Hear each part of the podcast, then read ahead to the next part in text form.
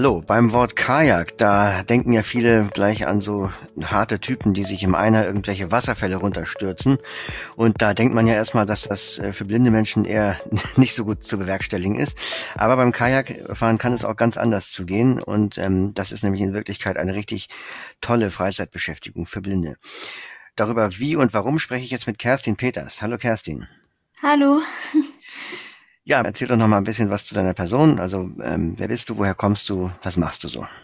Ja, also ich bin Kerstin. Ich komme aus Karlsruhe, mache zurzeit eine Ausbildung im mittleren Verwaltungsdienst. Und ja, genau.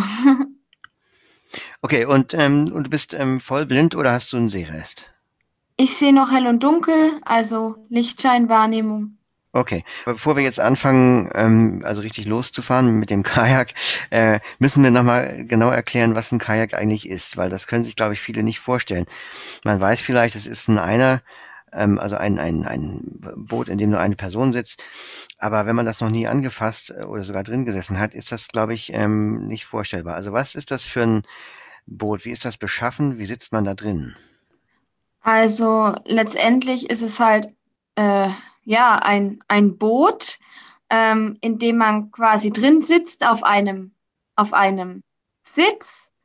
Und vorne hat man dann auch so, äh, wie beschreibt man das, wie so eine Querstange, wo man sich auch so orientieren kann für die Füße. Und man kann an den Seiten ähm, auch gut die Knie an, äh, ablegen. Ähm, indem man sie quasi an die Seitenränder drückt. Das ist auch sehr wichtig, wenn man zum Beispiel ähm, in, irgendwie in der Strömung fährt und ähm, zum Beispiel quer zur Strömung fährt und dann auf die Kante fahren will, damit das Wasser unter das Boot gehen kann, dann kann man das zum Beispiel mit dem Knie auch regulieren. Grundsätzlich gibt es ja die Kanadier und die Kajaks.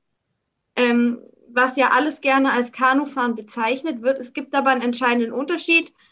Kajak, äh, Kanadier ähm, macht man mit dem Stechpaddel, das heißt, man hat ein Paddel, das hält man oben fest, hat ein Paddelblatt unten und sticht damit ins Wasser rein. Kennt ihr vielleicht, habt ihr vielleicht auch schon mal gemacht.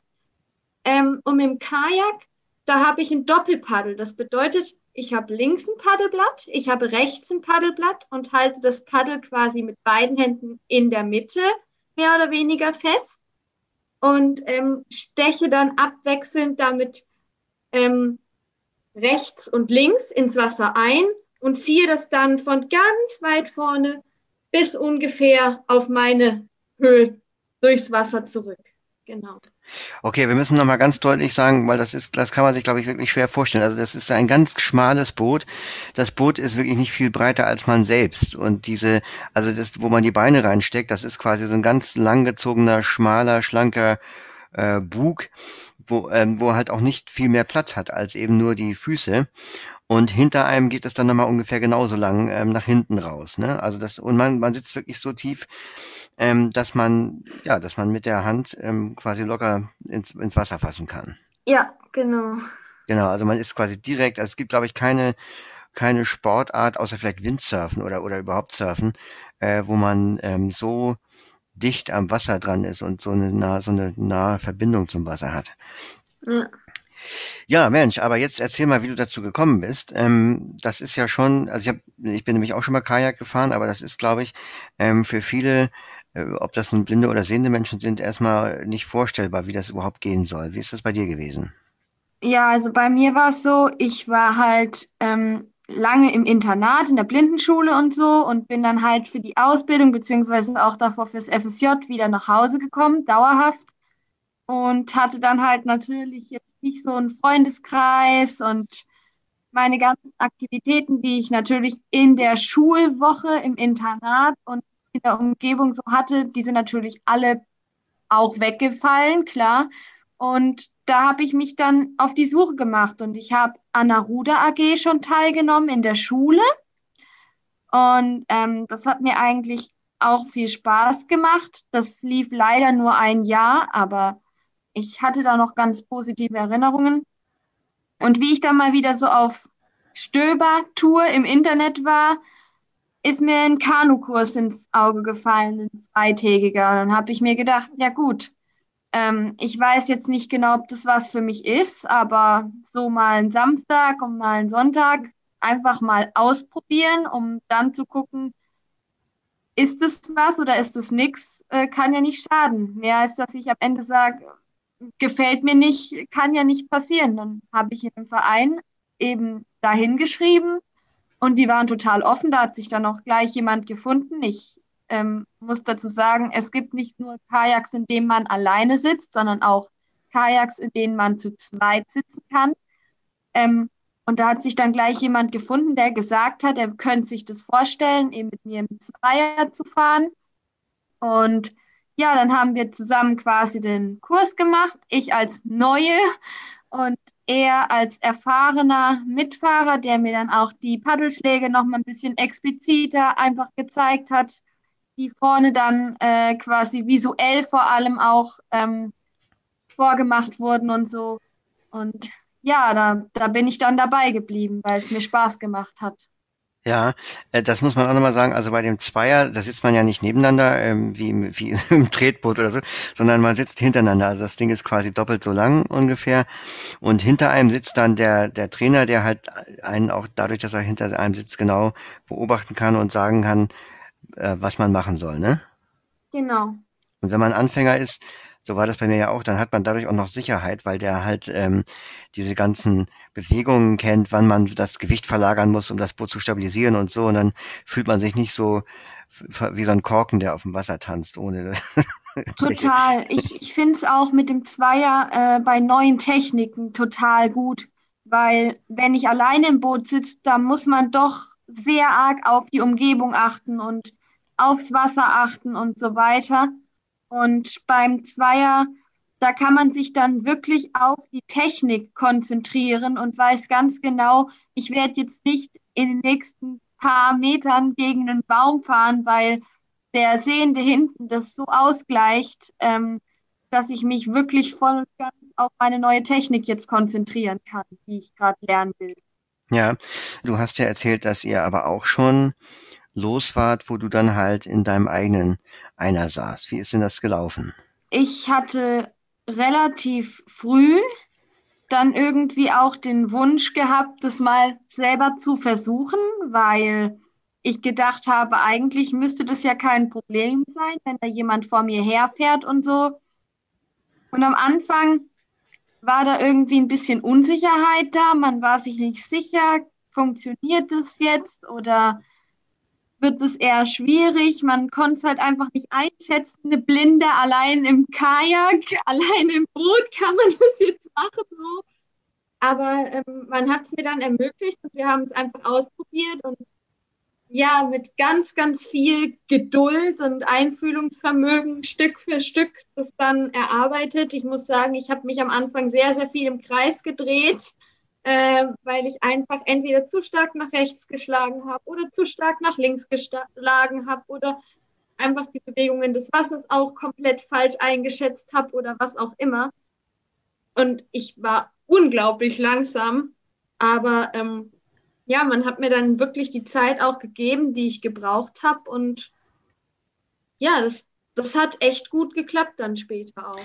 Und das Schöne ist ja auch, man kann ja auch, äh, wenn man, also man ist ja sowieso meistens in der Gruppe unterwegs äh, mit einem mit, mit, mit Kajaks, äh, man kann ja auch ähm, dann einfach nach Gehör den anderen nachfahren. Also wenn es dann halt um sowas geht wie ähm, irgendwo an einer Stelle anzulegen oder auf den Strand zu fahren mit dem Boot, dann braucht man natürlich ein bisschen sehenden Zuruf oder so, aber solange man quasi auf dem Wasser unterwegs ist, braucht man ja einfach nur den Stimmen der anderen nachzufahren, ne? Oder den, den Paddelgeräuschen. Ja, also ich muss sagen, mit den Paddelgeräuschen der anderen habe ich mich sehr schwer getan, weil gerade die Kajaks, wenn man da mit den äh, mit den Paddeln ins Wasser geht, das ist je nachdem sehr, sehr leise. Das höre ich nicht so gut.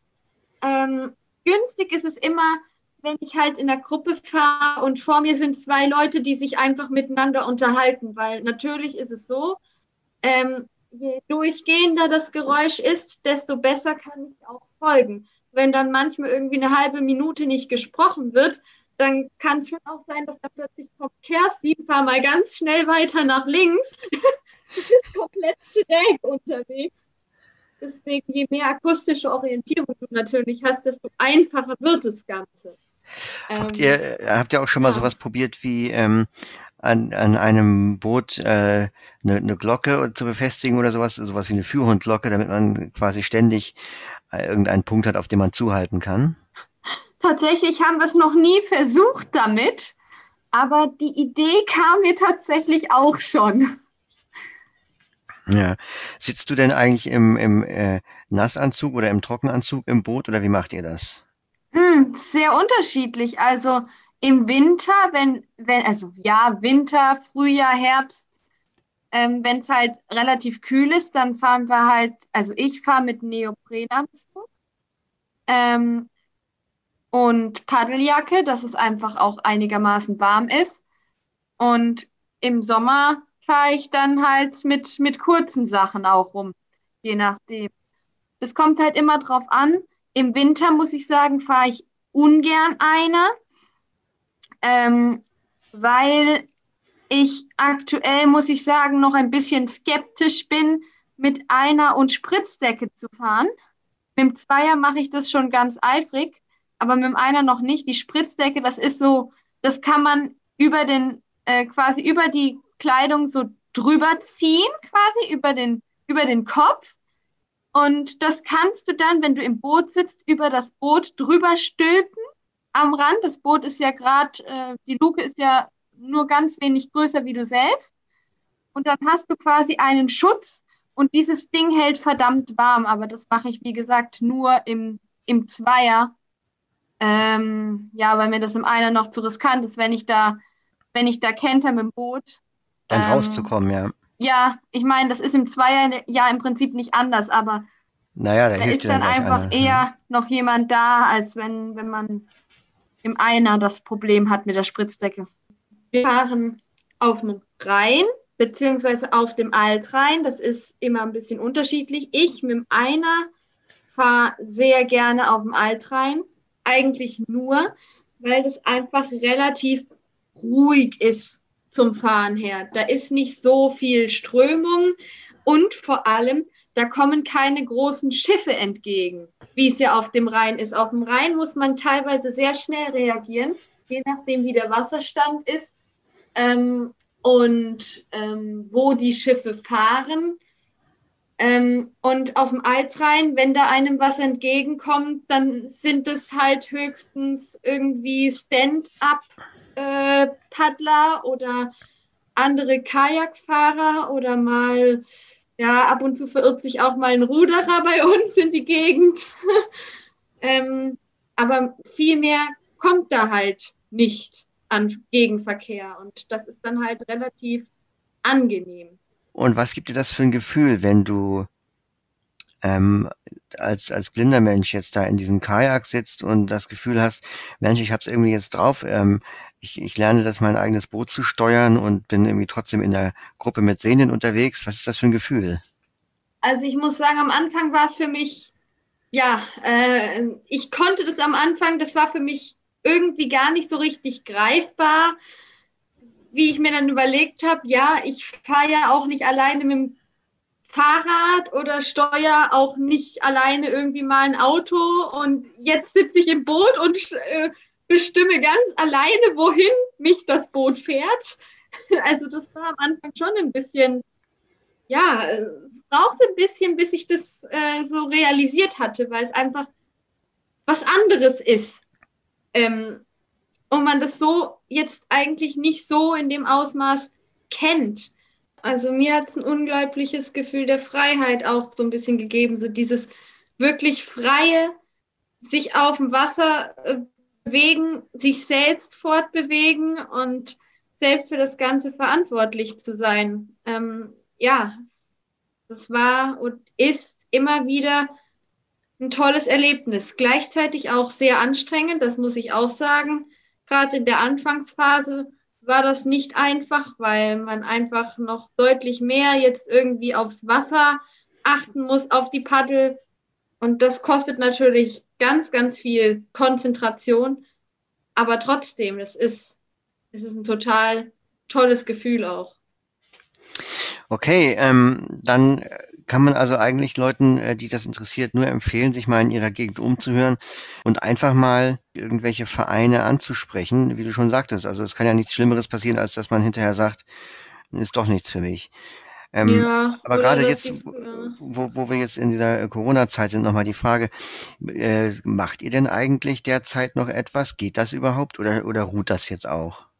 Ja, also bei uns war das Problem, ähm, dass ähm, irgendwelche Leute, also im Frühjahr war es bei uns so, dass leider sich irgendwelche Leute, die waren gar nicht von uns vom Bootshaus, vom Verein, sondern es waren irgendwelche andere Leute, die waren bei uns auf dem Gelände und haben sich nicht an die Regeln gehalten, an die Corona-Regeln und dann wurde unser Bootshaus komplett geschlossen.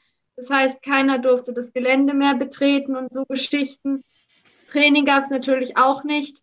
Und ich habe mich, um ehrlich zu sein, teilweise auch ein bisschen isoliert gefühlt, weil Individualsport war zwar möglich, aber es wollte mich keiner begleiten. Es wollte keiner mit mir irgendwie im, im Zweier zum Beispiel fahren. Wir durften ja nur eigene Boote benutzen und ich habe halt nun mal nur einen Zweier und keinen Einer.